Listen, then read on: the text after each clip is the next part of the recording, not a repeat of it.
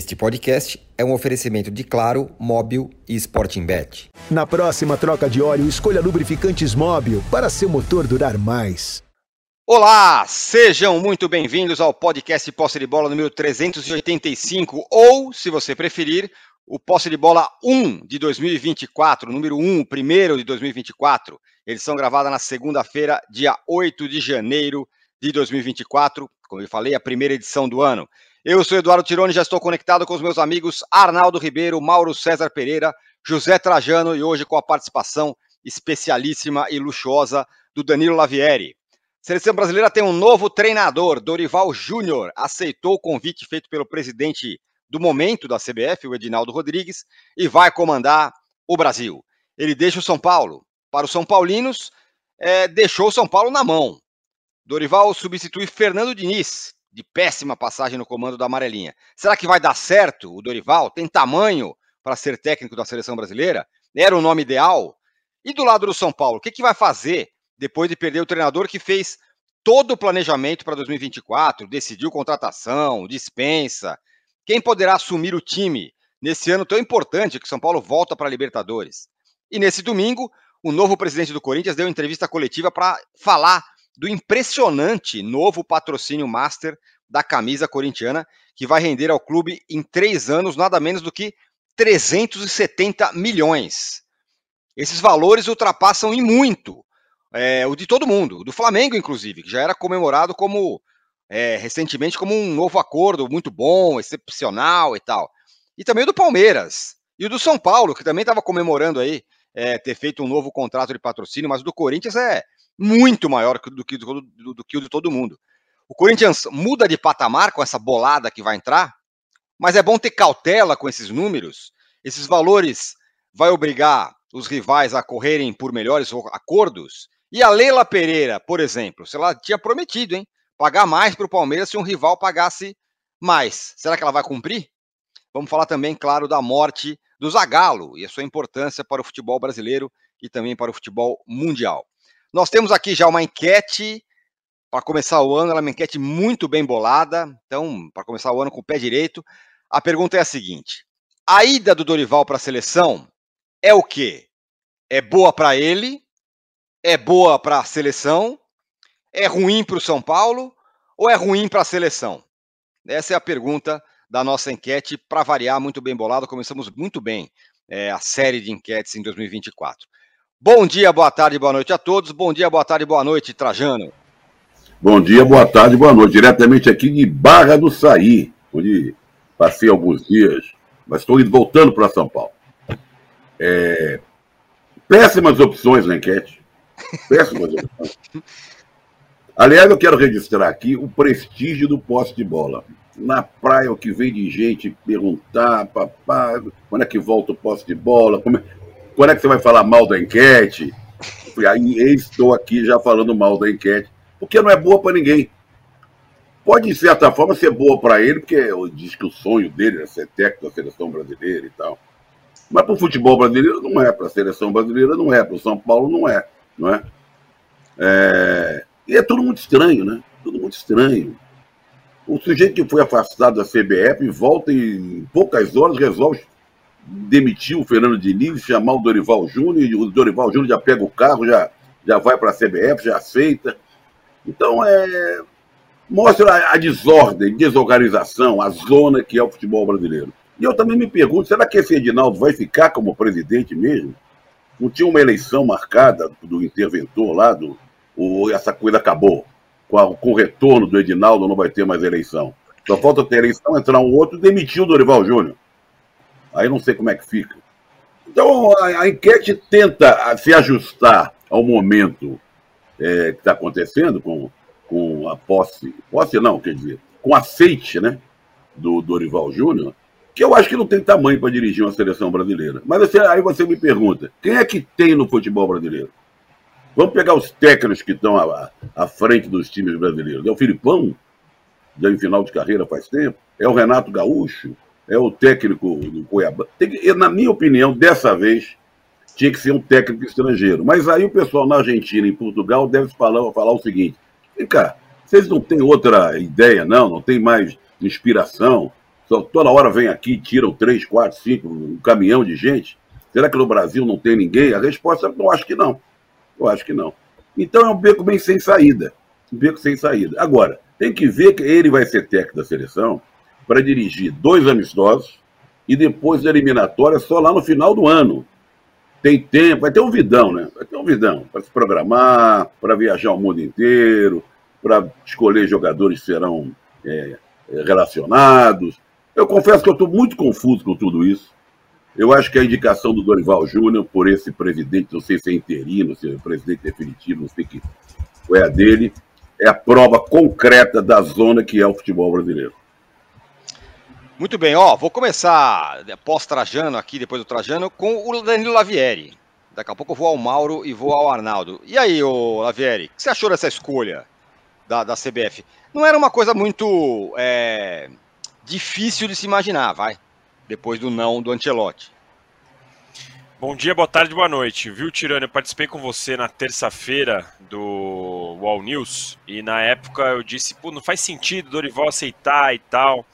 Depois de lá para cá fiquei pensando e inclusive hoje de manhã, antes de entrar aqui, refletir.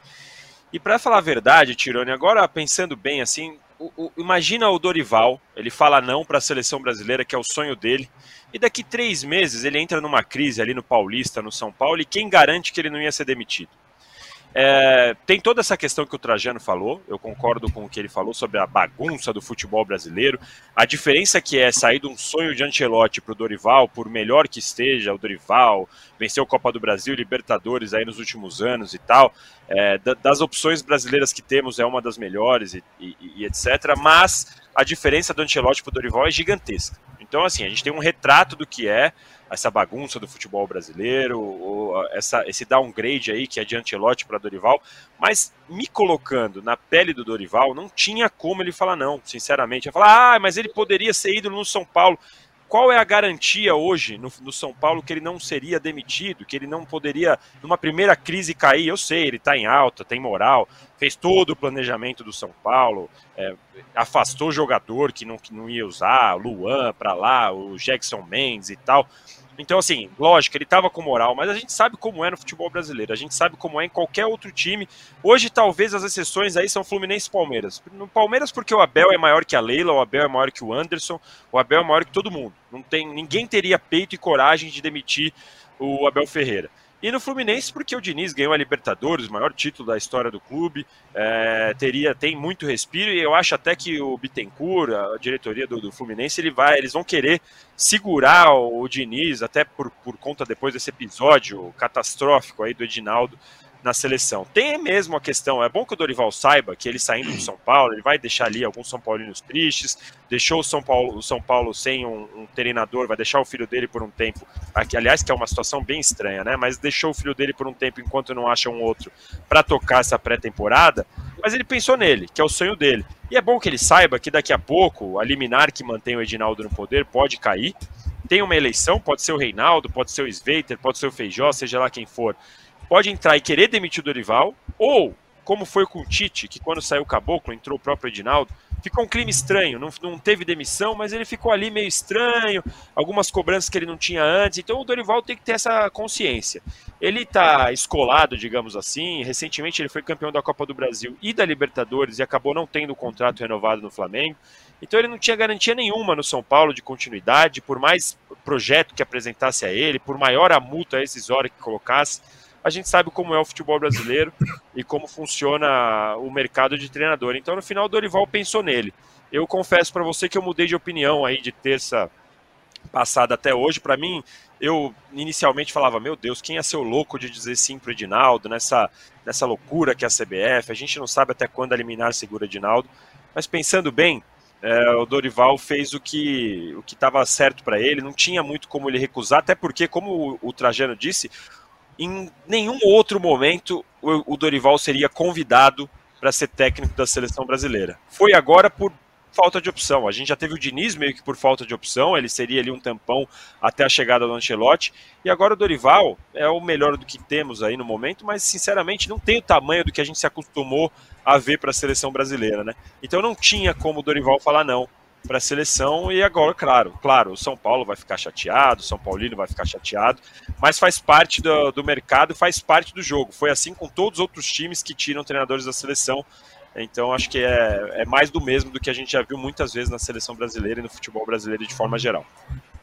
É, é uma, uma questão, uma informação é sobre se o Edinaldo sai o, e o Reinaldo e o Dorival pode sair também. Pelo menos um desses outros caras aí, o Reinaldo, que é o presidente da Federação Paulista, ele é como, como se tivesse um, uma garantia de que ele não mexeria no Dorival se for ele o presidente da CBF. Essa é uma, uma, uma informação que está aí. Agora, Arnaldo, é, no São Paulo, ninguém vai falar, pô, o Dorival é um traidor, nada disso, mas a galera não gostou muito do que fez.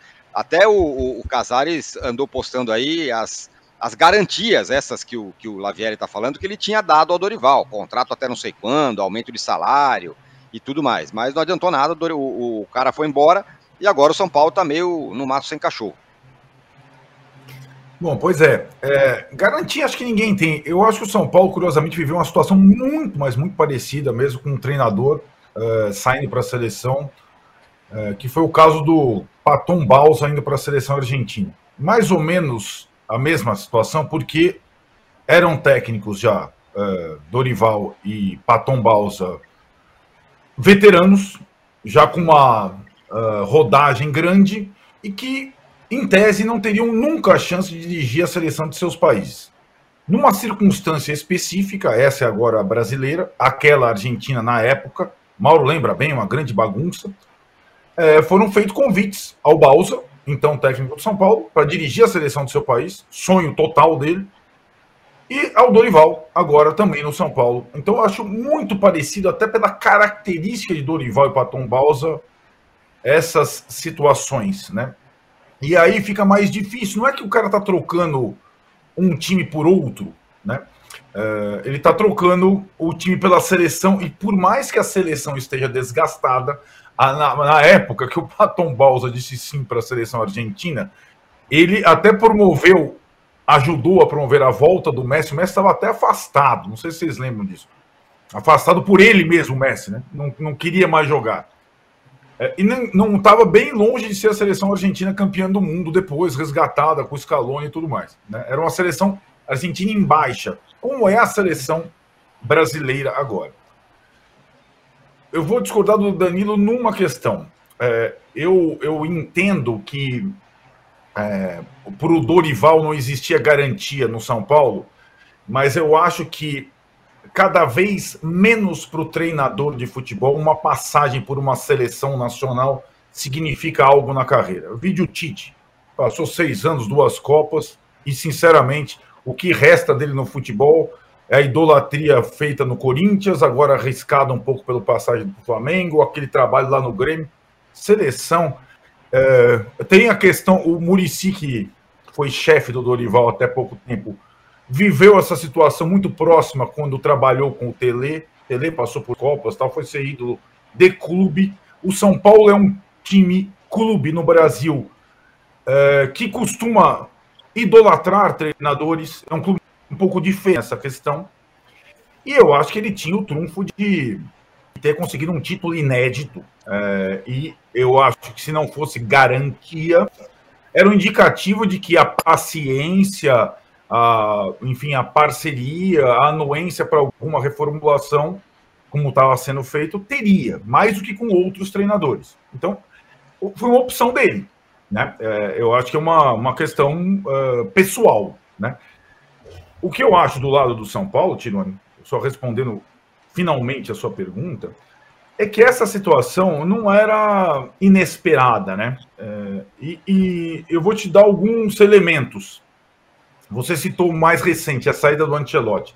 Para mim, desde o último jogo do Diniz contra a Argentina, estava claro que o Diniz não seria mais técnico da seleção. Não tinha a menor condição. O trabalho dele foi um lixo. Um lixo na seleção brasileira. Uma bagunça. O cara conseguiu nas eliminatórias estar na pior situação possível. Ah, poder, eu acho que se o Diniz tivesse qualquer é, indicativo de uma melhora no trabalho da seleção, de algum resultado, ele continuaria. Então, aquele jogo contra a gente, aí você vai para o cenário é, de técnicos possíveis para dirigir a seleção brasileira. Brasileiro só tinha um em destaque, Dorival Júnior. Mas o Edinaldo tinha indicado o Ancelotti e tal.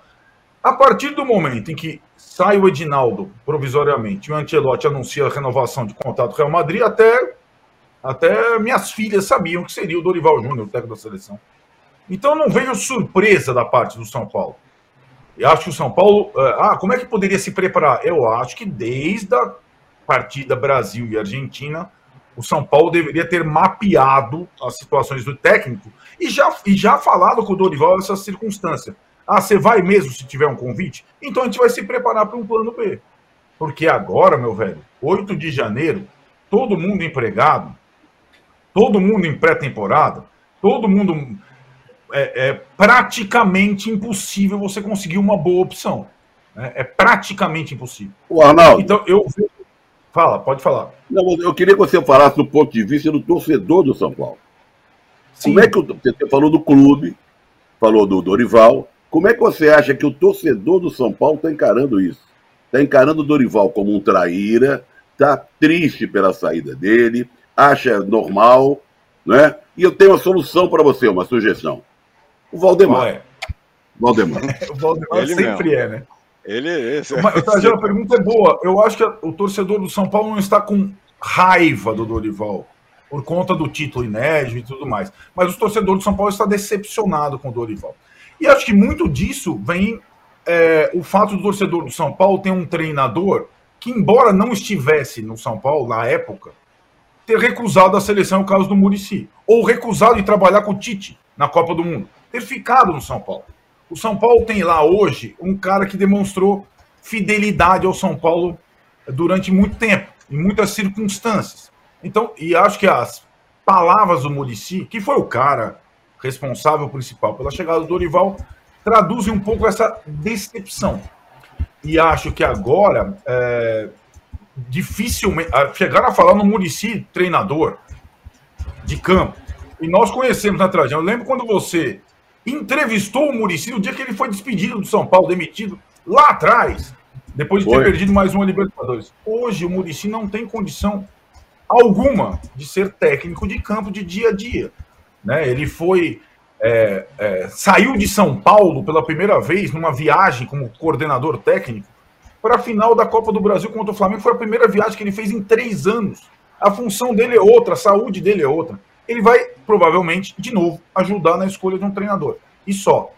Agora, é, o Valdemar está no mercado, é, mas acho que não vai ser ele são poucos os treinadores no mercado interessantes. Mesmo alguns argentinos que se destacaram na última temporada, ou que vem se destacando, vários já se arranjaram no futebol mexicano, que paga muito bem, que contrata treinadores jovens e tudo mais. Então, mesmo um estrangeiro, na época do Crespo, que o São Paulo contratou, era mais fácil.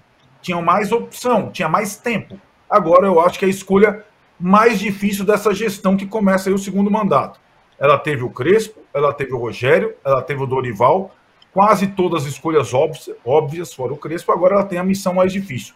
Encontrar um que eu não até agora visualizei. É, o Mauro, pode te colocar na conversa. Primeiro eu queria que você falasse todo esse o combo todo, o Dorival na seleção, a saída dele do São Paulo e especificamente um ponto é, que vai volta lá atrás. A, a questão é a seguinte: é, quando o Dorival saiu do Flamengo, né? Ganhou lá a Copa do Brasil, a Libertadores e saiu. Muita gente falou em injustiça, não, que absurdo, demitiram o cara. Aí ele deu a volta por cima e ganhou a Copa do Brasil em cima do Flamengo, papapá. Agora ele sai do São Paulo. Ele, por conta dele, fala: valeu, obrigado, tô indo embora, vai para a seleção. Nesse mercado de treinadores e clubes aí não tem muito essa, essa questão, né? É mais o torcedor que fica ah, injusto, foi demitido injustamente. Porque o Dorival e todos os outros também quando interessa para ele, o cara mete o pé e acabou. E tá tudo certo.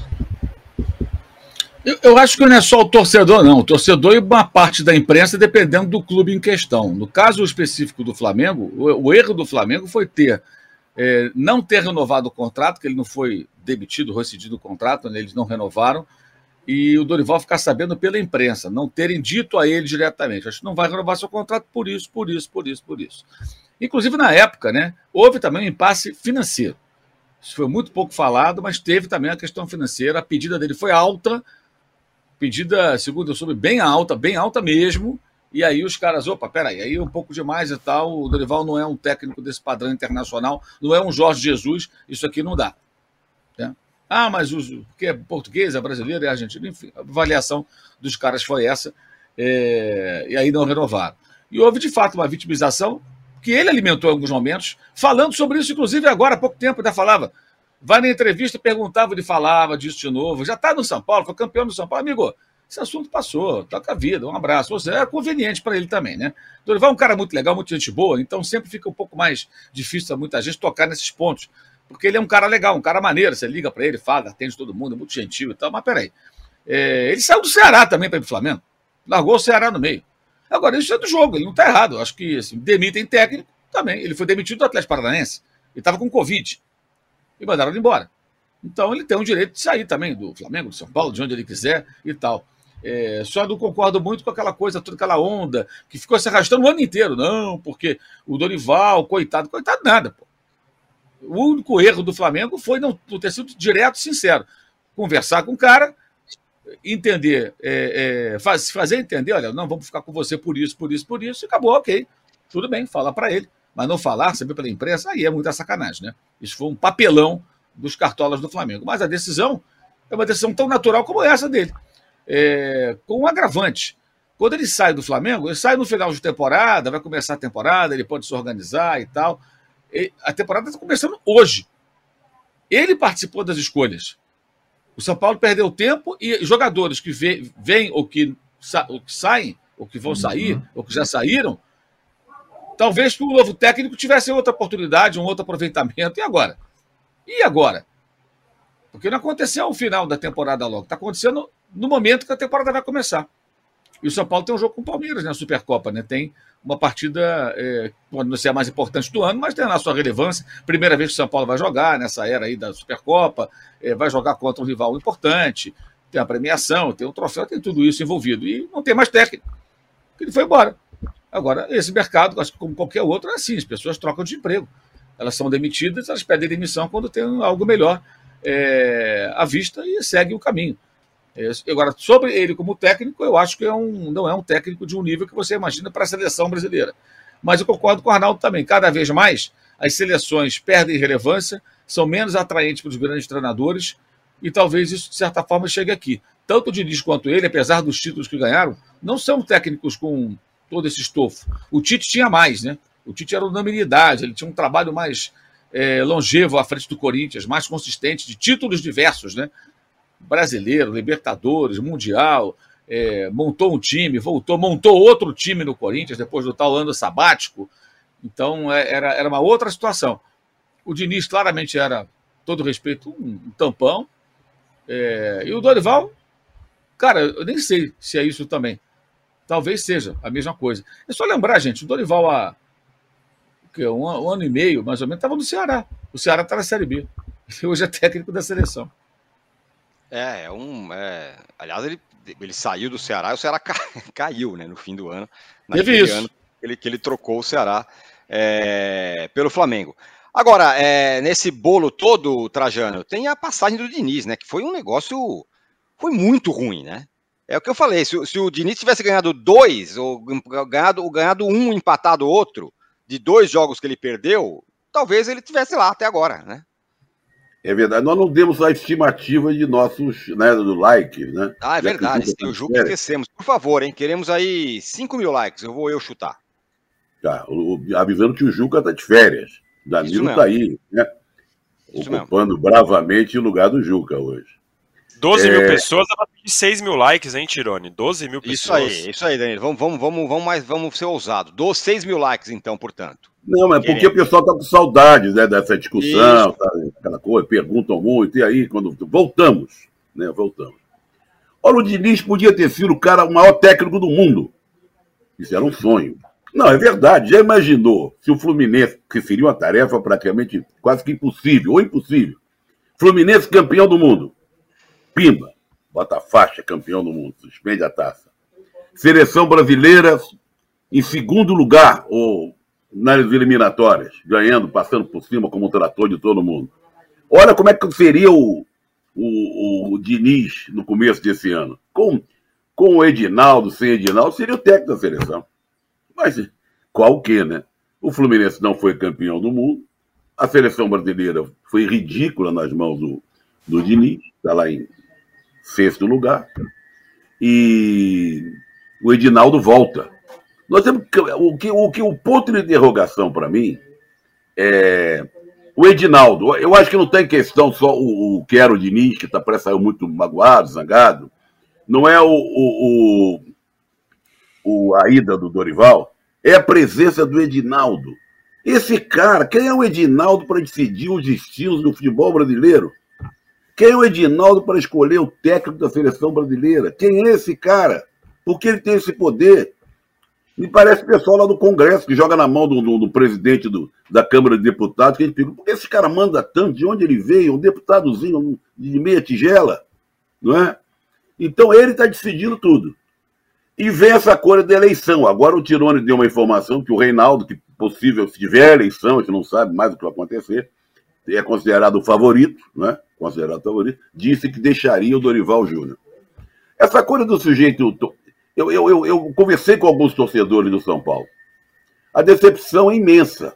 A decepção é imensa.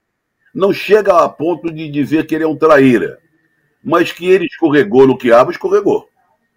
O pessoal contava com ele por um São Paulo mais forte, trazendo jogadores, recuperando outros, e ele deixa o São Paulo na mão. Mas ele está certo. Acho que o sonho dele era ser técnico da seleção. Foi convidado para isso acaba de, de ser é, campeão da Copa do Brasil. No brasileiro, São Paulo foi ridículo. É bom que se diga isso. A campanha do São Paulo do brasileiro foi ridícula, mas ganhou a Copa do Brasil. O que é, é estranho, eu acho que foi o, o, Arnaldo falou, é o São Paulo, já sabedor que o Dorival Júnior seria o convidado, não ter um plano B preparado para essa situação que se apresenta agora. É muito estranho isso. É mais uma falha da diretoria orgulhosa que bate no peito, que faz pinta e boda, da diretoria do São Paulo. É. Ô, Arnaldo, o que, que o São Paulo vai fazer, você acha? Ou o que, que deveria fazer? Bom, é, o São Paulo, assim, né? Eu acho que o São Paulo é, tentou primeiro verificar algumas opções é, empregadas, né? Ah, porque talvez tivesse o dinheiro para pagar a multa rescisória, coisa que não tinha até algum tempo tal. E é, essas, e aí tem uma outra situação, né? É, que é diferente desse mercado é, usual de técnicos brasileiros. Por exemplo, o Voivoda, que seria a opção é, talvez óbvia. Ele não está nessa situação, é, ou ele não compartilha dessa situação de técnico brasileiro é, usual que foi descrita pelo Trajano, pelo Mauro e pelo Danilo. Assim, ah, eu não sei qual vai ser meu dia de amanhã, então dane-se, vou aceitar o que, o que for melhor para mim no agora. Esses caras, com o perfil do Voivoda, eles não querem. O Voivoda disse não para Atlético, Flamengo, Vasco, Corinthians e agora São Paulo, sem precisar dizer diretamente dizer não. É que sabe aquela coisa, Tino? Começa assim: o empresário vai lá, sonda se ele toparia receber uma proposta se a gente pagasse a multa. Ele, ele afasta essa possibilidade. Então, já no mercado empregado, São Paulo não tem muita opção. É, as opções livres no mercado, brasileiras não existem boas, lamentavelmente. Né? Vale lembrar que a nova geração de treinadores brasileiros não se estabeleceu e hoje a gente vê Filipão bem, Mano bem, Renato bem. Nessa geração intermediária, talvez o Diniz e o Rogério sejam exceções, bem exceções, com todas as, as os solavancos. E esses dois já passaram recentemente pelo São Paulo e não sairiam hoje de Fluminense e Bahia. Então, é, o São Paulo considera que essa é a escolha mais difícil de técnico nos últimos tempos. Não tem muita opção boa. É, então, o São Paulo vai tentar alguma coisa diferente. Vai ter que fazer um pouco o que fez na época do Crespo, aquelas coisas das entrevistas, sabe aquele processo de seleção? Enquanto isso, o tempo come, é o que o Mauro falou. Tem jogo contra o Palmeiras no dia 3 na Supercopa. O São Paulo, eu fiz essa imagem Ontem eu falei com você, Tirone. Para mim é aquela coisa. É aquela corrida de Fórmula 1 em que ele, com o título da Copa do Brasil, com o Dorival e a manutenção da, da, da maior parte do elenco, ia largar na pole position, sabe? Aquele treino da véspera. Aí o treino só seria para confirmar as posições. Estava na pole position, nas primeiras posições. Aí o piloto sumiu. O piloto teve um, uma um dor de barriga, tal, e daí no dia seguinte ele não participou da, da sessão de treinos, em vez da pole position, São Paulo vai largar do boxe com o novo piloto. São Paulo vai largar lá atrás de todo mundo. E, e, o futebol é ele é mágico porque tem essas situações. Existem essas situações. E, e o, a decepção que o Trajano falou do torcedor do São Paulo é isso. Acho que pela primeira vez, depois de muito tempo, o torcedor do São Paulo tinha expectativa de uma largada mais consistente, né? De uma largada para talvez brigar com os primeiros, tal, não sei o que lá. Agora ele vai ter que largar do box. E assim, é, a pressa é necessária, mas como diria o outro, ela muitas vezes é inimiga da perfeição. Então, para escolher um treinador de futebol nesse período, com o elenco reformulado e que consiga minimamente, e isso é uma sempre uma falácia, continuar o trabalho, vai ser muito difícil. O que o Tirone colocou até agora é o resultado da enquete. Vou falar uhum. agora. Ó, por enquanto vocês estavam reclamando que a enquete não é boa, tá equilibradíssima aqui, com 6 mil votos, que é exatamente o que a gente precisa e quer de likes de você. Então inscrevam-se no canal, dê likes aí na nossa live. A, a pergunta é: a ida do Dorival Júnior para a seleção brasileira é boa para ele, 37%. Boa para a seleção, 17%. Ruim para o São Paulo, 38%. E ruim para a seleção, 8%. Por enquanto está assim a nossa enquete. O Felipe Sartin é, tem uma boa mensagem aqui. Ele fala: o Dorival e o Menino Ney irão se reencontrar. Né? Lembrando que eles tiveram aquele entreveiro lá no, no, nos tempos de Santos. Será que vai ter respeito dessa vez? Pergunta ele aqui. E o Evaristo Souza fala: o Bruno Lage seria ótima opção. Não, né? O cara. Caçapa é melhor. Caçapa é melhor opção, é. não é, Trajano? Caçapa é ah, melhor. Certamente, certamente, certamente. Diogo Mari, São Paulo ou Vitor Pereira no São Paulo, diz ele. Oh. E, e, o Danilo Pessoa fala: o caminho natural colocava o Abel Ferreira no cargo. Não, né, Danilo? Porque o Abel ia falar não. Você não acha? É, é o Abel, é como eu disse, né? O Abel eu, eu, acho que é um dos poucos que tem a certeza que a Leila e o Anderson, eles não têm peito, não têm coragem para demiti-lo. O Abel é maior do que a Leila, é maior do que o Anderson é, na, na, na, história do Palmeiras e na, na atualidade, né? Tem como você imaginar a Leila e o Anderson tendo coragem. Na verdade, é o Abel que segura o trabalho da Leila e é o Abel que segura o trabalho do Anderson. Eu acho que o Anderson e a Leila têm acertos e erros, mas é, o Abel é, é, é, o grande escudo para os dois. Então não faz nenhum sentido.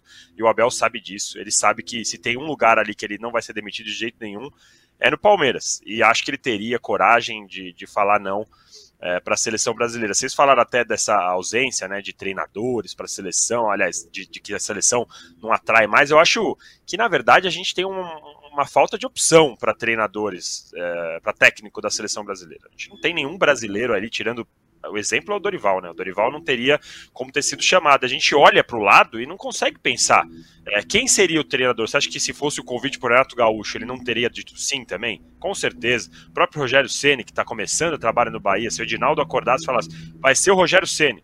Eu acho que o Rogério Ceni teria dito sim também. É muito difícil a gente imaginar um treinador brasileiro que diria não para a seleção brasileira. Em compensação, a gente vê o Abel, eu consigo imaginar, como você disse, o Abel falando não, é, eventualmente o Voivoda, e vocês falaram do Voivoda dizendo não para o São Paulo, tem a informação do Hernan que o Caixinha também disse não para o São Paulo, é, subiu agora há pouco no blog do Mercado da Bola aqui no UOL, Caixinha também disse não, então é um trabalho complicado aí para o São Paulo é, nessa, nessa busca, e é um, assim, o São Paulo tem, em tese, né, teria o Paulista para poder tentar ajeitar a casa, mas tem o jogo contra o Palmeiras, que por menor que seja a Supercopa, a gente sabe como é essa questão de, do, do confronto direto, do mata-mata, do valendo título, por menor que seja essa taça da Supercopa, é uma taça que o São Paulino quer ganhar de qualquer jeito, por ser a primeira que, de, que vai disputar, é uma taça que o palmeirense vai querer ganhar por ser contra o São Paulo, que o São Paulo eliminou duas vezes seguidas o Palmeiras da Copa do Brasil. Então é um jogo que aparentemente era pequeno, mas está gigantesco. E curiosamente, né, amigos, o Edinaldo entrou, voltou para a seleção, é, para a CBF, e já definiu a saída do Diniz e a chegada do, do, do, Dorival, mas até agora não bateu o martelo de onde vai ser a Supercopa. A gente está aqui dia 8 de janeiro. Falta é, menos de um mês para o jogo. A gente não sabe se o jogo vai ser no Maracanã, se vai ser no Mineirão, se não, não tem como ser em São Paulo, porque não pode ter torcida dividida. Então, Edinaldo entrou parecendo que queria resolver o, o, assu o, assunto que dá mais atenção, que é a seleção brasileira, mas na verdade, se a gente for pensar com a lógica, ele deveria pensar em resolver onde vai ser a Supercopa pensar por quê? Porque precisa reservar o campo, precisa pensar ali, ó, não pode fazer show, não pode fazer evento, o gramado tem que estar tá bom, é, precisa fazer esse tipo de reserva e também é, precisa pensar no torcedor. O torcedor precisa comprar passagem, precisa reservar hotel, sei lá o que, o que vai ser, para se for no Rio, se for em Belo Horizonte, que são as duas mais cotadas do momento, que são os estádios maiores que a gente consegue pensar num, num estádio dividido. Mas não, Edinaldo preferiu mudar o lugar que ia dar mais holofote, que todo mundo ia parar de falar. A gente quase não fala mais da liminar que segura ele no cargo, é, da, da, da, loucura que foi ele, como ex-presidente, abrir mão e falar para o Feijó e para o Sveiter: olha, eu não quero mais ser presidente, eu abro mão, tudo bem, vocês podem lançar aí, resolvam entre vocês quem vai ser o candidato, eu assumo o vice aqui e vamos embora. A gente fecha com as federações, porque ele não tinha mais é, poder político para segurar uma própria candidatura. Ele estava até então fazendo uma, uma estratégia política com o Reinaldo, pulou do barco para ficar com o Feijó, com o Sveita, deixou o Reinaldo do outro lado, aí para uma liminar volta para o cargo, tira o Diniz, que talvez se ele não tivesse saído do cargo, o Diniz estaria técnico até agora, mesmo que o Diniz estivesse, é, por pior que o Diniz estava no, é, estivesse no cargo, acho que talvez ele continuasse se o Edinaldo não tivesse essa liminar de idas e voltas, e agora tá aí, mandou embora e a gente até agora não sabe Supercopa, menos de um mês para acontecer, um campeonato que paga aí 10 milhões para o campeão. A gente não tem ideia do que vai acontecer para essa Supercopa. Impressionante, esse negócio é incrível mesmo, né? É a canetada mais fácil, decidir onde é, não decide, mas decide o técnico da seleção, quem sai, quem fica. Muito Só bem. Tem jogo é... em junho, hein, Tirone? Não é que é exatamente, em fevereiro. Exatamente, tem jogo em junho, exatamente. Precisa fazer a troca de óleo? Escolha os lubrificantes Móbil para seu motor durar mais alta tecnologia e garantia de qualidade para todos os tipos de veículos. Se tem movimento, tem móvel. Muito bem, ó, nossa enquete segue bombando. A gente está estamos chegando a 4 mil likes, queremos que chegar a 6 mil, então venha com a gente, chame parentes e amigos para votar também. O, bom, é o seguinte: outro assunto que abalou a semana aí foi a, o tal do patrocínio do Corinthians. 370 milhões o novo patrocinador master da camisa do Corinthians, Mauro. Esse negócio abala o mercado um valor tão superior a todos os outros, inclusive do Flamengo, que ano a ano aí vinha pulverizando os rivais na, na arrecadação, vinha surfando uma onda aí tranquilaça e cada vez mais e cada vez mais. Tinha renovado com, a, com o seu patrocinador e tinha aumentado o valor Aí chega o Corinthians com uma bala dessa, de 370 milhões. Teve coletiva ontem do Augusto Melo, até com boné lá da, do patrocinador, para explicar é, é, essas circunstâncias. Não é, não, é um, não é um valor muito fora do normal, que muda completamente o, o mercado? Não, o valor é totalmente anormal. Esse do Flamengo de 85 milhões da Pixibet também já é um valor muito alto, que era o que eles ofereciam aproximadamente ao Corinthians, né? O mercado, o, o pessoal desse mercado de casa de aposta está todo mundo meio de cabelo em pé, sem querer, querendo entender como empresas internacionais, como aquela que patrocina o São Paulo agora, que está chegando, né? Superbet, que vem da Polônia, que está lá em outros países e tal, é, chega com a proposta boa que o São Paulo. É, acho que é Polônia, é, é, acho que é Polônia, mas enfim. Tá. É, mas enfim, Polônia, Romênia, não importa. É uma empresa que está lá fora, que já tem um, Cortina de uma história, né? É, ela chega e oferece ao, ao, ao, ao, São Paulo uma, uma condição boa, tirando uma outra, que é o Sport BTO. É, e aí, empresas aqui do Brasil, parece que é de Campina Grande, essa, essa vai de bet, a Pixibet também aqui do Brasil, é, de repente chega com valores muito, muito inchados, é, no momento de regulamentação desse setor, ou seja, tem muita coisa aí que precisa ser mais explicada, não pelos clubes, mas porque está envolvido. Os clubes não querem saber, vão, assinam. Você vê, o Flamengo tirou um banco e botou a casa de aposta no lugar, pagando muito mais. Então é um negócio meio, meio louco, né? Uma bolha que a gente não sabe até onde vai, até que ponto essas cifras estão tão não ligadas à questão da regulamentação e da, da licença que as empresas têm que obter, né? É, ter que se tornar conhecidas de alguma forma. Que que é, é, tudo muito, muito estranho, assim, para ser bem, bem, bem específico. É, vamos ver como é que vai ser também e de que maneira esse dinheiro entra no Corinthians, né? Quanto vai para o futebol? Tem comissão para pagar para agência, para alguém? Como é que é isso aí tal? Ou seja, quanto sobra de fato? Agora, acho que a grande questão aí é a facilidade com a qual o pessoal do Corinthians está vendendo a agenda positiva, né? Porque falou-se desse dinheiro, assim, o nível do torcedor de futebol, de qualquer time, assim, boa parte, é muito baixo, nível intelectual mesmo. Os caras não entendem nada, não sabem fazer conta. Esse dinheiro é ótimo, é muita grana. Só que essa grana é um pouco mais do que o Boscardo vai gerar para o Corinthians quando for é, para o PSG no meio do ano. E a venda do Moscardo nunca foi vista como solução dos problemas do Corinthians. E é óbvio que esses 120 milhões por ano não resolve o problema do Corinthians, porque a dívida do Corinthians ela é de quase um bilhão, fora o estádio. Fora o estádio. Então é um valor muito bom. Seria ótimo se o Corinthians fosse um clube bem gerido, administrado corretamente. E se o Corinthians estivesse agora pensando, vou pegar esse dinheiro, vou pagar o Argentino Júnior, vou acertar com o Rojas que está clamando, vou ver quem, tá, quem mais eu estou devendo, negociar minhas dívidas e começar a pôr a casa em ordem. Mas não é. Falavam em Gabigol até outro dia, embora não tenham feito proposta, querem contratar Deus e o mundo. Então, na realidade, não vai sair do lugar. Não tem dinheiro que aguente isso. E a questão é matemática. A grana é alta, é muito boa, se for de fato essa grana toda para o futebol, não sei como é que vai distribuir, isso não está muito claro. Né? É... Alguém viu o contrato? Que, por exemplo, no Flamengo, com todas as confusões que tem no Flamengo, o Conselho Deliberativo aprova os contratos de publicidade, qualquer contrato. Então, as pessoas veem o contrato. Eu lembrei ontem, até na rede social, uma história de 2016, quando a Carabal, lembra? Aquele energético uhum. apareceu no Flamengo e disseram que ia ser o maior patrocínio do universo patrocinava é o Chelsea, Copa, Copa da Liga Inglesa e tal. Puseram aqui na manga e depois viria para o peito. Bem, um ano depois, atraso. Mais um pouco, cerca de dois anos depois de assinado o contrato, rescisão. Mais adiante, Flamengo na justiça. E tempão depois, 2021, me parece, esse contrato foi em 16, aí que o Flamengo teria ganho na justiça para receber. E qual foi o problema? E eu fiz, uma época, um, um, publiquei no meu blog, é, eu tive acesso ao contrato na época. Eu e o pessoal do Jornal Extra, do Rio de Janeiro. E o contrato tinha uma cláusula que falava assim: estava lá no meio, né? É, se não atingir tal meta, pode ser rescindido o contrato. Para atingir uma meta de venda, o produto tinha que ser distribuído. E o produto tinha uma, tinha uma má distribuição. Você não achava o tal do carabal. Obviamente, não atingiu as metas. Então ficou um rolo danado, e tudo que foi vendido, ainda na época do Bandeira de Melo, como uma grande ó do Borogodó que vai revolucionar a coisa, não foi nada.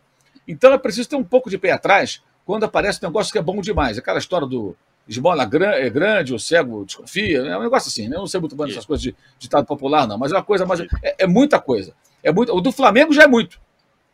E esse do Corinthians é um número ainda mais impressionante, porque para cobrir a Pixibet, a Vai de Bet oferece 120.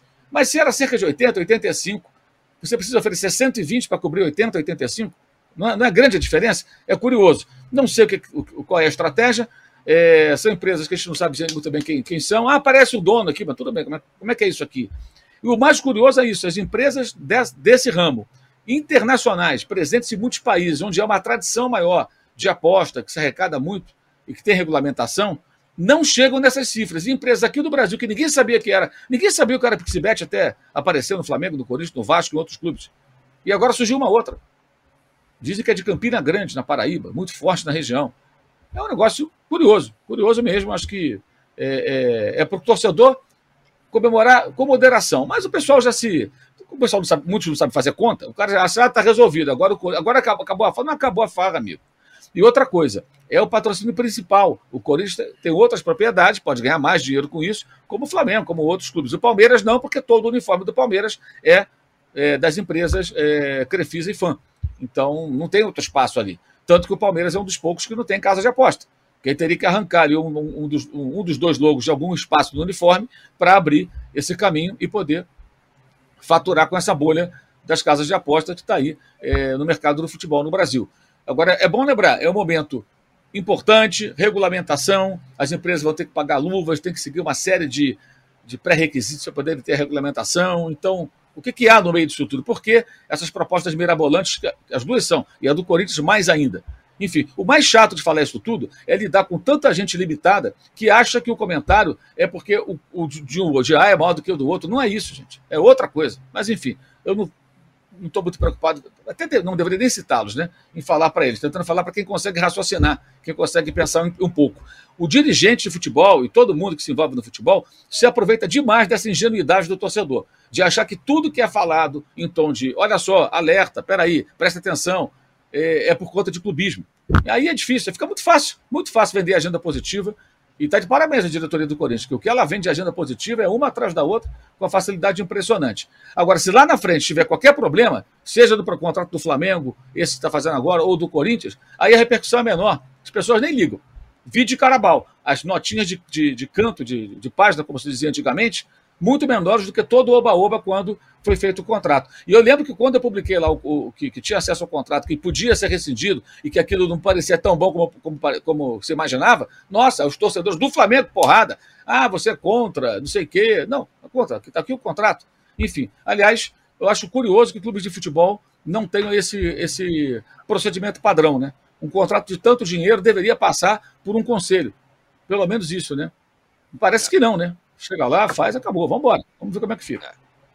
Ô Danilo, falando em contrato e mostrar o contrato, a Leila tinha falado: se mostrar aqui um contrato que paga mais, eu pago mais. E aí tem Palmeiras falando: e aí, Leila? 370 milhas, como é que é? Você vai continuar pagando 80 lá na, na, na, na camisa do Palmeiras? Chegou no Palmeiras essa história? Chegou, com certeza. É, já tinha, já, já existia antes, né? A gente vai lembrar na, na coletiva que ela fala isso, que ela fala, me mostra o contrato. Foi naquela época que a gente ainda tinha que desconfiar bastante, né? Era a eleição do Corinthians e tal, mas na época falavam que a camisa do Corinthians já valia 123 milhões de reais, somando todas as propriedades. É, e aí ela foi perguntada sobre isso e ela falou: não, é, vocês estão trazendo fake news. Me prova que esse é o contrato de 123 milhões que eu aumento. E de lá para cá a gente não conseguiu nenhuma prova, nem nada de que o, o contrato do, do Corinthians era de 123 milhões. Ainda não saíram os balanços anuais, normalmente vai sair ele para março para a gente ter certeza de quanto que o Corinthians recebeu. Mas agora esse assunto volta com força. Primeiro porque o Flamengo aprovou, inclusive, no conselho e tudo mais, 170 milhões no total, né? Se eu não me engano, de camisa. E agora o Corinthians vai ter 120 milhões só com esse patrocinador. É, de, de, casa de apostas, a Vai de Bet. Então esse assunto volta à tona com toda certeza. Eu conversei mais ou menos já durante esse fim de semana para saber, e aí, a Leila vai fazer alguma coisa? Nesse primeiro momento, me parece que a postura adotada vai ser a de duvido vai ser a de não, não, não acredito. É, será mesmo que vai pagar? Não tenho certeza. É, o contrato vai ser a mesma, o mesmo expediente. Afinal, o, por mais que o Corinthians fale, o Corinthians colocou inclusive no site oficial que vai receber 370 milhões pelo contrato todo. O Palmeiras vai se colocar, não, a gente duvida, não sei, não tenho certeza, a gente não, não viu ainda. A Leila vai continuar com esse expediente, até porque há uma promessa da Leila de se conseguia né, zerar essa dívida durante esse ano e tal, a dívida está em 27, 28 milhões. Se conseguir zerar, a Leila ela disse que vai abrir um, um bid para um novo patrocinador, lembrando que o cargo, o, o, o, o mandato dela termina em dezembro desse ano.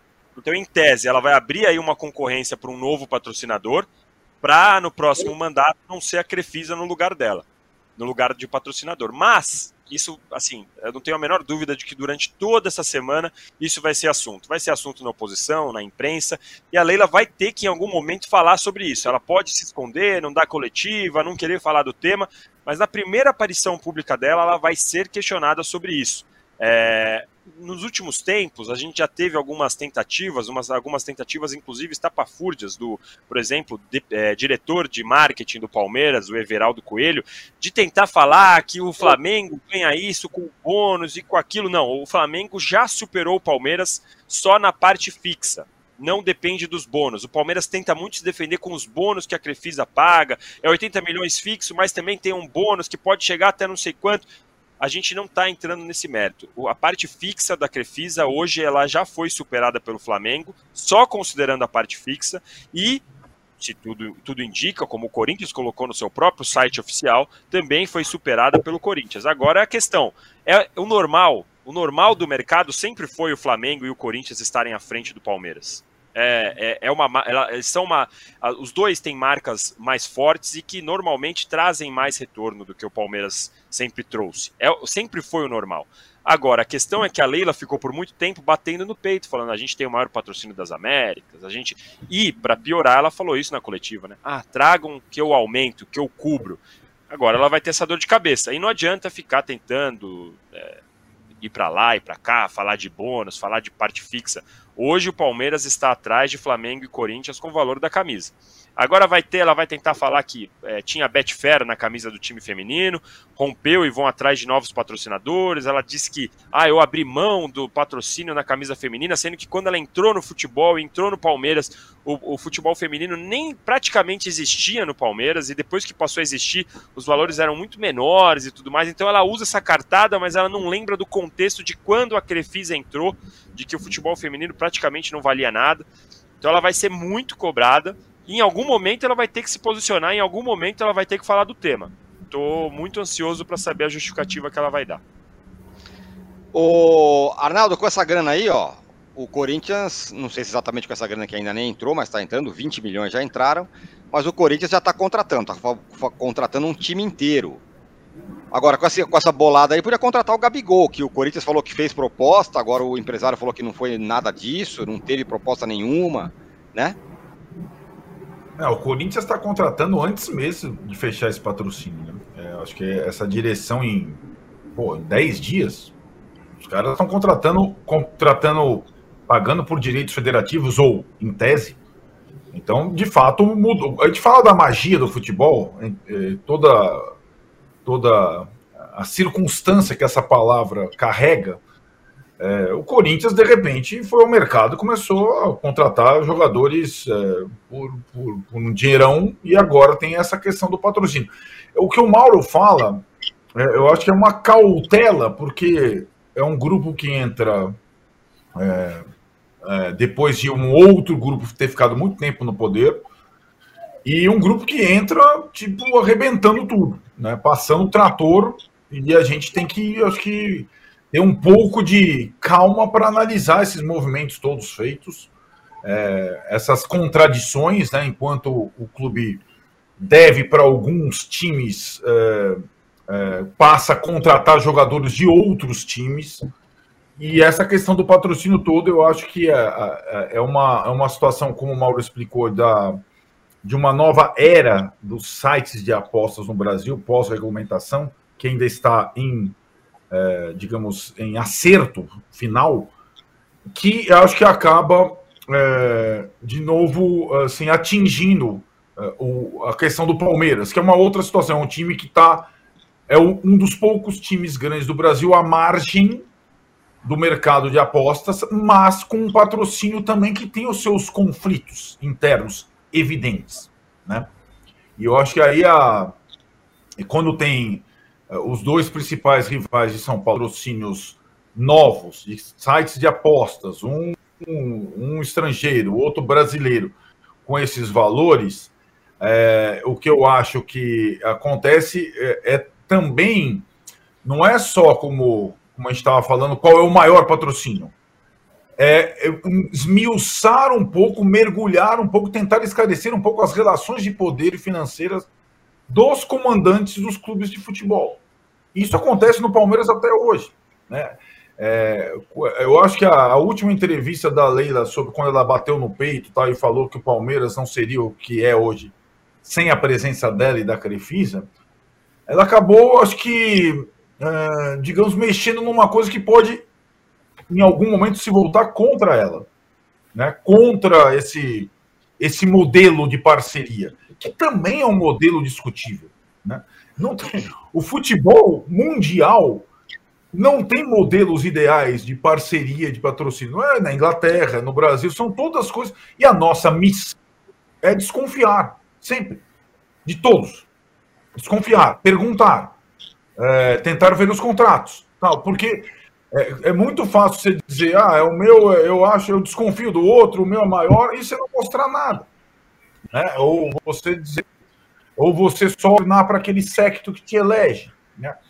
Esses caras, todos os governantes do futebol brasileiro, eles devem satisfação as suas comunidades, né? as suas torcidas. E aí, é, é um pouco como o Mauro falou, não, o torcer pelo melhor patrocínio muitas vezes significa um tombo maior lá na frente. E é isso que a gente tenta só uh, com calma colocar uh, para quando uh, eu acho que torcer para dirigente, que é uma moda mais recente, eu acho um absurdo e torcer senador também, viu? Sempre foi assim.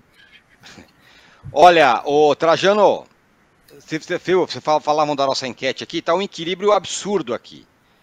Ainda sobre a questão do Dorival. A ida do Dorival Júnior para a seleção brasileira é boa para ele, 37%. Boa para a seleção, 18%. Ruim para o São Paulo, 37%, igualzinho boa para ele, e ruim para a seleção, 8%. Se a gente tivesse um segundo turno nessa eleição, Trajano, e tivesse só o boa para ele e ruim para o São Paulo, o que, que você acha que daria? É a mesma coisa. É a mesma coisa.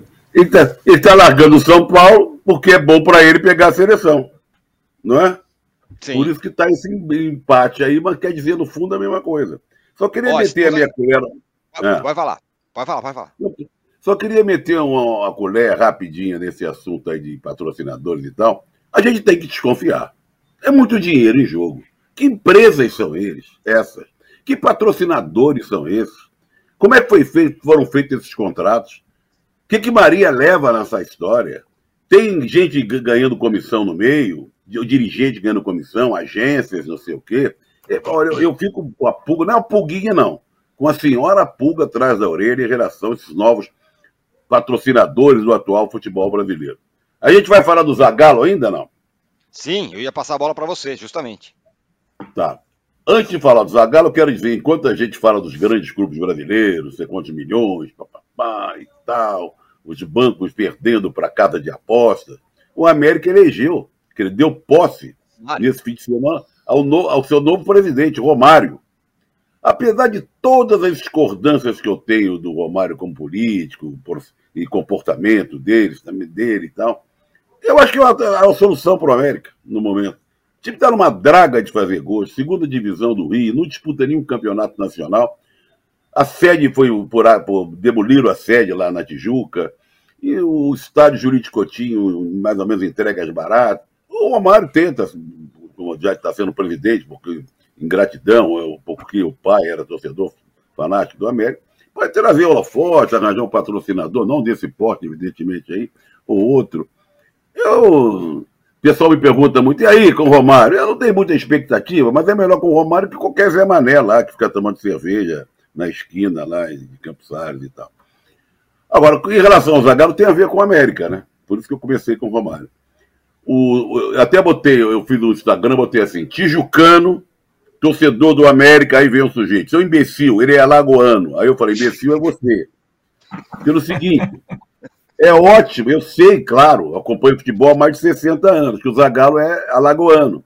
Só que quem é criado num lugar, passa. Eu, por exemplo, nasci no Meia. Eu nasci no Meia, mas sou tijucano. Não é? O Aldir era do Estácio, mas era tijucano.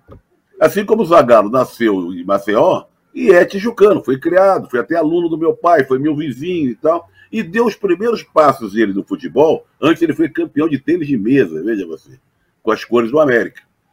Ele era meia esquerda do time juvenil do América.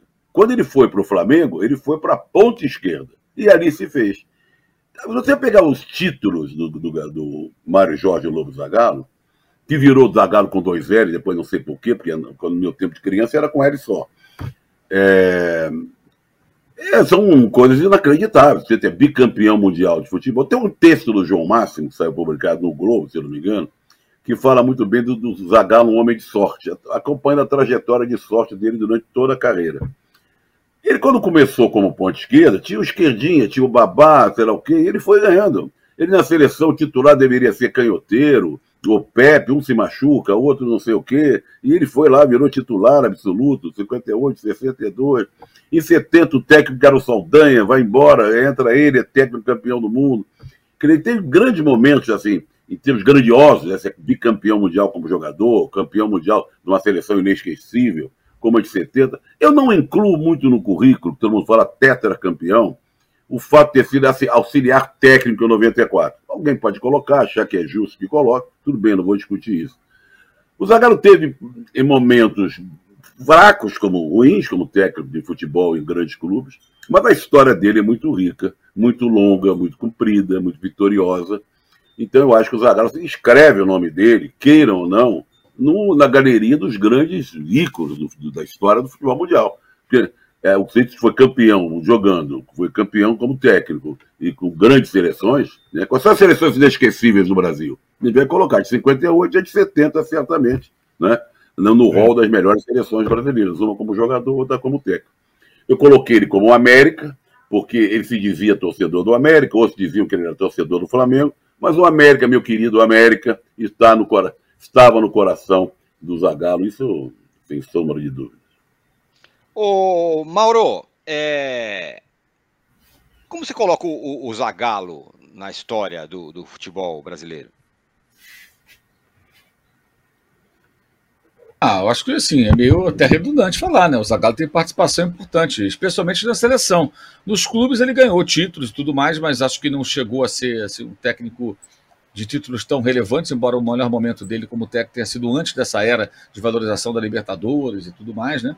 É, mais sucesso nos times do Rio de Janeiro, nos campeonatos do Rio de Janeiro, né? ele começa aí a, a fazer sucesso como técnico no final dos anos 60 com o Botafogo. É, acho que ele teve coisas assim interessantes. Assim, o, o, primeiro, como jogador, ter sido ponta esquerda que virou o meio-campista, né? algo à frente do seu tempo, digamos, nessa disputa aí com pontas legítimos, como o próprio canhoteiro que o Trajano lembrou.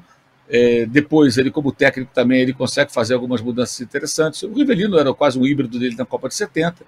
Ele, o Tostão conta a história, né, que o João Saldanha coloca o Tostão para fazer o papel de centroavante, que seria talvez ali o embrião do falso 9, né? E depois ele tenta com o Roberto Miranda, com centroavantes mais característicos, aí acaba voltando atrás e, e, e aceita a ideia do Saldanha, aí assim que o Brasil vai para a Copa do Mundo e dá certo. Não era um time de toque de bola, um time de velocidade e contra-ataque. Os gols do Brasil na Copa de 70 eram basicamente assim, né? Tanto que o Jairzinho era o furacão da Copa, gols de alta, altíssima velocidade. Então, acho que foi um técnico muito bom em determinado momento, muito avançado para a época dele. Depois ele começou a, lógico, o tempo foi passando, ele começou a virar um personagem muito folclórico, um pouco desconectado das mudanças que o futebol vinha passando, como na seleção de 98, que chegou até a final da Copa, mas era um time extremamente desequilibrado era o, o, time de pior média de, de, defensiva na história do, do, Brasil nas Copas do Mundo, até, ah, claro, né, o 7x1. 7x1 aí tem tatu que resista, né? Derruba qualquer marca. Mas aquela seleção chegou na final, mas sofria todo o jogo, tomava muito gol, né? É, naquela Copa lá na França. É, mas é um, é um, personagem muito importante, claro, que, que, que deixa até algumas coisas legais, assim, que eu me lembro dos meus tempos de repórter no jornal, que assim, ele sempre atendia todo mundo muito bem, não tinha marra nenhuma, atendia todos com muita simplicidade. O cara podia ser da Rádio Perereca do Brejo ou o cara do, do veículo mais importante, de maior repercussão. Ele atendia, falava, conversava, dava atenção, dava entrevista. Isso era bem legal. É, e um personagem muito importante na história do futebol. O cara campeão tantas vezes, campeão com seleção tantas vezes, chegando em final de Copa. É, evidentemente tem um peso muito grande, né? É claro que sim. Perfeito. Ó, para fechar, quero uma palavrinha do Arnaldo e do Lavieri também sobre o Zagallo. Arnaldo, para você eu pergunto sobre, a gente conversou um pouco sobre isso, né? Que o Zagallo parecia ser o último cara apaixonado pela seleção, né? Ou tão apaixonado assim pela é, seleção brasileira. É, é, tão curioso, né? A gente pode contrastar com o início da, da nossa conversa aqui com essa situação, crise, seleção, troca de Nis, Dorival, CBF. Eu acho que a, a, o, o, Mauro e o Trajano falaram, é, a relação, o tal da, do discurso da amarelinha, tá? a devoção à amarelinha, que era sempre presente nas frases do, do Zagallo, é, é, é quase como se fosse um, é, um último resquício de conexão entre a torcida brasileira, digamos, e a seleção. É, acho que o Zagallo representava isso, de fato. É, eu eu, o Mauro falou de algumas passagens. Eu, eu, o meu começo assim, de repórter cobrindo seleção brasileira foi dessa época aí. O Mauro citou a Copa de 98. Quando eu, eu, tive dois momentos de repórter com ele bem desafiadores, em que, que ele com, teve dificuldades e extravasou Uma foi a, na Copa América da Bolívia, o famoso vão ter que engolir, vão, vocês vão ter que me engolir. E depois na Copa da França, aquela questão da convulsão do Ronaldo, tal, decisões difíceis. E, e acho que a cobertura e a abertura que ele dava para a gente como repórter, é, hoje é uma relação tão diferente, né, Mauro, é, com os profissionais de futebol, ajudava a gente a entender muito como funcionava o futebol, como e foram foram foram massagens marcantes mesmo. E acho que, como você disse, essa, essa relação talvez nunca mais ela exista da mesma forma. Por mais que os técnicos brasileiros continuem falando que dirigir é um sonho, como está fazendo agora o Dorival, a relação do Zagallo com, com a seleção brasileira, acho que nenhum outro será capaz de replicar. E aí, Lavieri, para fechar aqui o nosso posse de bola dessa segunda-feira, sobre o Zagallo, é. não é da sua era, né? Eu sou um pouco mais novo, né? Sou de 88, então em 98 tinha 10 anos, mas para mim, assim, desde que eu me lembro por gente de gostar de futebol e tudo mais, Zagallo sempre foi sinônimo de seleção brasileira. É, eu era pequenininho e eu já olhava o Zagallo, não sabia que ele, na época eu não sabia da história dele, de 70, 58, mas eu sabia que ele era o cara da seleção brasileira. Você olhava para ele e você pensava na seleção brasileira. E hoje, depois de eh, mais velho agora, estudando um pouco a história, é fato, assim, ele realmente é um dos grandes símbolos da seleção e acho que essa definição de um dos últimos românticos, né, da seleção brasileira é uma boa definição. Eu sou um cara, ao contrário da maioria, talvez aqui, é, exceção aqui, eu ainda gosto muito de seleção brasileira, gosto de data FIFA, eu sei que vou ser xingado por vocês. Pelo amor de Deus. Da seleção brasileira. Fora da... Fora Danilo Lamieri! Mas eu gosto e, e, e, o Zagallo é um símbolo disso. Eu sei como que é que hoje é difícil defender. A seleção não se ajuda, a CBF não se ajuda e o Zagallo era um dos poucos que ajudava a gente a defender a seleção e hoje ele já se foi, mas deixando aí uma história muito bonita para mim. É símbolo de seleção brasileira, sinônimo de seleção brasileira. É o Zagallo. Muito bem, ó, a gente atravessou o horário hoje porque é o primeiro do ano, né? Aqui, ó, vou só ler mais umas mensagens aqui. O GB Lima fala que a demissão do Diniz foi política, a Ferge apoiou a queda do Edinaldo. É, o Guilherme Moraes fala: por que um projeto como o do São Paulo, com Libertadores, jogadores de peso, elenco, não atrai técnicos como Caixinha Voivoda, que nem abrem conversa? Pressão? O Arnaldo falou um pouco sobre isso, né? Um, são técnicos diferentes. Guilherme Moraes, é, é, o, é, é a mesma mensagem. E o Cristione Natalico fala: será que o Dorival lembra da demissão do Santos por causa do Neymar? Isso deve influenciar o futuro? Bom, o Neymar, que aliás foi muito criticado por não ter feito nenhum tweetzinho em homenagem ao Zagallo, tá machucado ainda, se recuperando, sabe lá quando volta para a seleção. José Trajano, Mauro César Pereira, Danilo Lavieri, Arnaldo Ribeiro, muito obrigado. Quase chegamos na nossa meta de 6 mil, 5,4 mil likes, mas está ótimo. Primeiro posse do ano. Vem muito mais por aí. Sexta-feira estaremos de volta. E hoje tem estreia aqui, hein? Marília Ruiz no comando do fim de papo. Hoje, Grande às âncora. seis da tarde. Marília Ruiz e Renato Maurício Prado no fim de papo, hoje, às seis da tarde. E às onze horas tem o de primeira, que você já conhece, com o PVC. Beleza? Então é isso, rapaziada. Pera aí, deixa eu ver se o, se o nosso editor tem alguma mensagem é, para mim, falou que falou para eu lembrar que amanhã eu estou de volta, de fato, no All News Esporte às nove da manhã. Então é isso, rapaziada. Valeu, até sexta. Abraço. Eu, no caso, até amanhã. Tchau.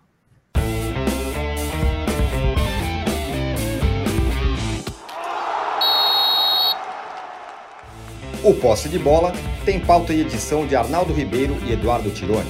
Produção e coordenação de Rubens Lisboa. A distribuição é de Rafael Bellatini. O editor do All Sport, o Thiago Biasoli Moller. Editor assistente do All Sport, Patrick Mesquita. A operação de ao vivo é de Paulo Camilo e Fernando Moretti. Coordenação de operações de Danilo Esperandio. Motion Design de Felipe Dias Pereira. Direção de arte de Daniel Neri e Gisele Pungan. O editor-chefe do Allmove é o Felipe Virgílio. O editor-chefe de esportes, o Bruno Doro. O gerente-geral de imóvel, Antônio Morel. Gerente-geral do All Sport, José Ricardo Leite e o diretor de conteúdo do UOL é o Murilo Garavello. UOL.